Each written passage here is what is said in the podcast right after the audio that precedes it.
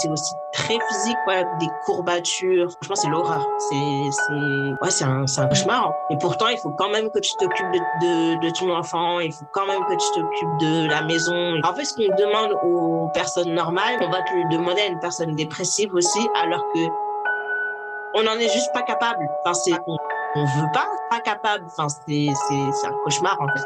État un podcast qui vous embarque dans l'esprit et le corps des femmes. Avec des témoignages poignants, des histoires immersives prenantes et des interventions de professionnels de santé pour vous éclairer sur des sujets spécifiques concernant le corps et l'esprit. État d'âme, chaque femme est unique et chaque parcours de vie l'est aussi. Découvrez la femme dans tous ses états. État d'âme, un podcast de Stéphanie Jarry.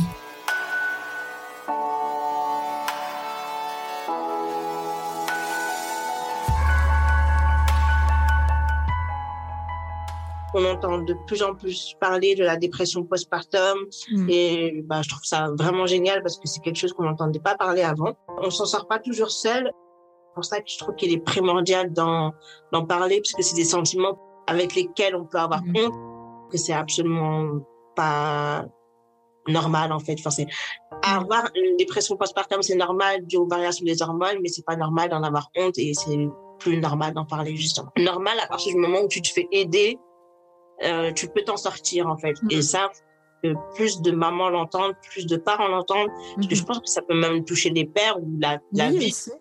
change. Et en fait, bah, il faut en parler pour extérioriser, pour essayer de retrouver une vie normale. Pour les nuits, euh, pendant un bon moment, euh, c'était vraiment pas facile de se lever Mhm. tout.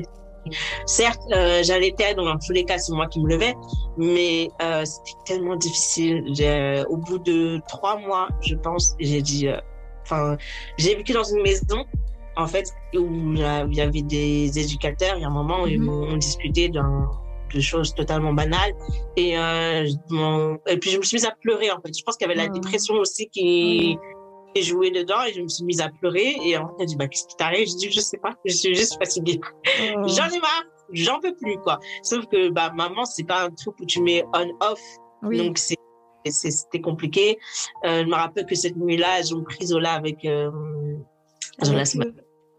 avec eux juste pour la nuit et moi j'ai pu dormir euh, en fait dormir en fait juste me dire qu'elle n'est pas là et de pouvoir dormir tranquillement Mm. même je pense que dans mon sommeil ça s'est apaisé parce qu'après dans la nuit elle est venue manger mais c'était com- complètement me- différent de se faire réveiller par des hurlements que de se dire euh, toc toc toc il y a ta fille qui, qui, euh, qui va manger quoi c'était euh, totalement différent et c'était beaucoup plus Ouais, ça t'a permis de souffler un petit peu, quoi. un petit peu quoi. C'était euh, c'était plus simple. Comme je suis dans une euh, maison d'accueil pour femmes enceintes, euh, je me suis sentie en- soutenue par euh, par cette maison, Ouais. par euh, leurs leurs éducateurs et puis aussi bah, par mes copines que je me suis faites là-bas aussi. Comme on, est, on était entre mamans, c'était beaucoup plus plus simple.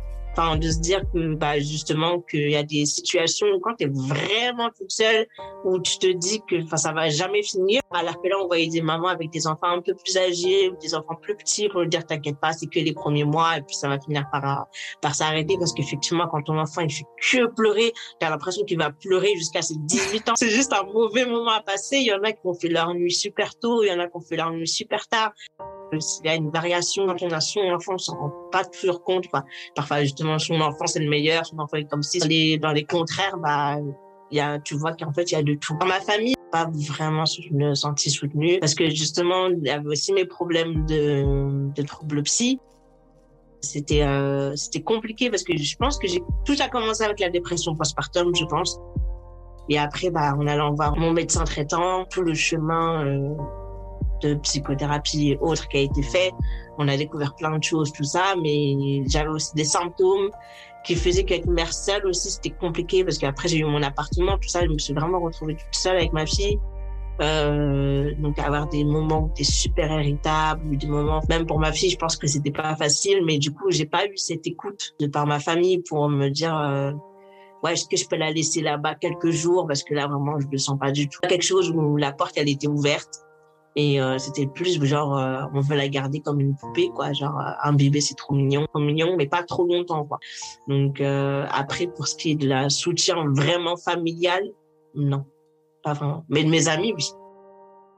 Ça, sans aucun bah, euh, je, je, pense que ça parlera aux gens qui ont été dépressifs, mais tu sais que c'est quand t'as mal aux jambes, c'est c'est juste un cauchemar et c'est compliqué quand t'es tout seul justement et c'est c'est là où j'insiste sur le fait qu'il faut demander de l'aide parce que tu mm. tu t'en sortiras pas tout seul. Tu t'en pas à te dire euh, oui demain je vais le faire. Ah oui mais demain tu vas redire la même chose. Je vais le faire, je vais le faire, je vais le faire, je vais le faire et tu le feras jamais. Ou même si tu vas le faire, ça va te prendre des plombes pour des trucs super simples quoi faire à manger ou aller aux toilettes, prendre ta douche, euh, des trucs vraiment basiques quoi. Et bah, c'est vrai que quand on est dans un état dépressif, euh, tout ce qui nous rendait par exemple heureux avant, bah, c'est vrai que bah, là bah, on a perdu goût à tout. On a perdu goût à tout, même euh, ouais, de s'alimenter. C'est pour ça que je dis que je t'admire, parce qu'avec un enfant en bas âge que tu es su gérer une fois que tu été dans ton appartement toute seule, franchement, c'est encore plus compliqué qu'une mère célibataire qui va bien, qui, Enfin non, franchement, euh, bravo. Cette maison où on peut euh, accompagner les femmes, est-ce qu'il y en a, il y en a beaucoup qui existent? Différentes maisons. Moi, j'étais dans une maison qui était dans en André-Loire. Ouais. Qui était à, Ligueuil. Et euh, là, je sais qu'il y a une nouvelle maison qui va ouvrir à Chalet dans le 16, il me semble. Et donc, c'est une maison d'accueil où, où, les femmes enceintes, donc des femmes enceintes seules, peuvent venir pour pouvoir, euh, pour pouvoir être soutenues et ne pas passer une grossesse toute seule si elles ont été, euh, euh, si le père n'a pas voulu les, mm. les accompagner dans, dans, ce, dans ce parcours ou la famille ou quoi que ce soit ou parfois si elles n'ont pas de maison ou de logement mm. ça permet de de, de pas vivre toute seule parce qu'une grossesse ça peut être long et ça se passe pas toujours bien et où ça peut se passer très bien aussi hein. mais c'est bien de, de, se sentir soutenu d'être accompagné de d'être euh, d'être soutenu tout simplement. Génial ça, ouais.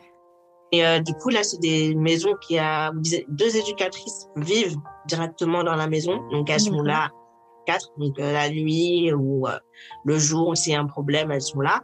Donc, pour accompagner en, en voiture, des, pour les rendez-vous ou des choses comme ça. Je sais que dans cette maison, euh, elles accompagnent les mamans dans les limites des trois ans de l'enfant. Donc c'est vraiment quand tu arrives, tu peux te, déjà te reposer. T'as pas la pression de faut que je trouve un travail, comment gagner ma vie. Ça c'est des pressions, mais où c'est vrai qu'on vit pas d'amour et d'eau fraîche. On vit quand même dans un pays où on a énormément de chance, où il y a énormément d'aide, où euh, on peut se permettre de souffler et de passer du temps avec son bébé. Je trouve que c'est quelque chose de, de, de vraiment génial, mais que du coup je pense qu'il n'y a pas vraiment pas beaucoup de gens qui sont au courant de toutes les aides qui peuvent exister. On, on les découvre généralement que quand on, on, que quand on attend un, enfant, alors que alors que euh, là, du coup, tu vois, on peut prendre, enfin, c'est mieux de prendre une décision avec en ayant tous les toutes les portes ouvertes. Oui, il y a ça, il y a cette aide là qui est possible. Tu sais que tu as moins de moi je savais même pas que quand on avait moins de 25 ans par exemple, on pouvait toucher les RSA quand je suis tombée de ma enceinte de ma fille. Et du coup, on m'a dit que je pouvais toucher le RSA, je me suis dit ah bon? Mieux parce que sinon j'aurais pas de quoi j'aurais pu vivre à, à ce moment-là avec euh, avec ma fille. Et du coup bah euh, c'est c'est ça que la, la maison propose, elle propose toutes les une aide euh, euh, pas psychologique, mais du soutien, du soutien. C'est vrai que quand euh, on est en plus jeune maman, souvent notre entourage n'est pas forcément mère déjà, et du coup on, on a un peu de, du mal à, enfin on se dit bon on va les embêter avec nos histoires, euh, nos ressentis quand tu es enceinte ou quand tu viens d'accoucher, bon bah voilà il y a des problèmes qu'elles qu'elles connaissent pas forcément. On veut pas, on veut pas trop les embêter avec ça, et je trouve que c'est génial ce, ce genre de maison du coup, bah, tu as des éducatrices qui peuvent être là, qui peuvent te donner des conseils. Tu as les autres mamans aussi qui vivent euh, à peu près les mêmes choses ou qui ont vécu ces choses-là et c'est génial. Et comme ça, après, plus tard, comme ça, imagine, tu passes, je sais pas, trois mois euh, toute seule avec, euh, enfin, pas trois mois avec ton bébé. Je te mm. dis, tiens, maintenant, euh, j'aimerais bien, je sais pas, reprendre des études. C'est quelque chose tu peux faire parce que tu n'as pas cette pression de se dire parce que même en, en dehors de, du fait d'être mère on a cette pression de faut trouver un métier il faut trouver un moyen de gagner sa vie honnêtement. Les aides elles sont là mais c'est là pour un temps. Elles sont pas avec la donc il faut absolument que je trouve un métier il faut absolument que je travaille. Alors que là tu es posé tu te dis ok même si telle telle formation me prend trois ans eh ben, je vais quand même le faire parce que trois ans dans une vie, c'est quoi? Par exemple, j'ai 20 ans et que dans trois ans, j'aurai 23 ans. Dans trois ans, tu auras toujours 23 ans. Commencer une formation qui va peut-être être longue et laborieuse que de se dire, oui, mais euh, en attendant, je vais vivre de quoi ou de quoi que ce soit. Quoi. C'est un endroit où tu es en paix. Aucune pression. Tu es en fait dans une bulle où ce que la société te dit, ce que tu dois faire, tu es enfermé dans une bulle qui te protège, où tu te dis, il faut que tu fasses que toi, tu as envie. Là, tu as le temps de penser à toi et de te centrer sur toi et ton bébé. Euh.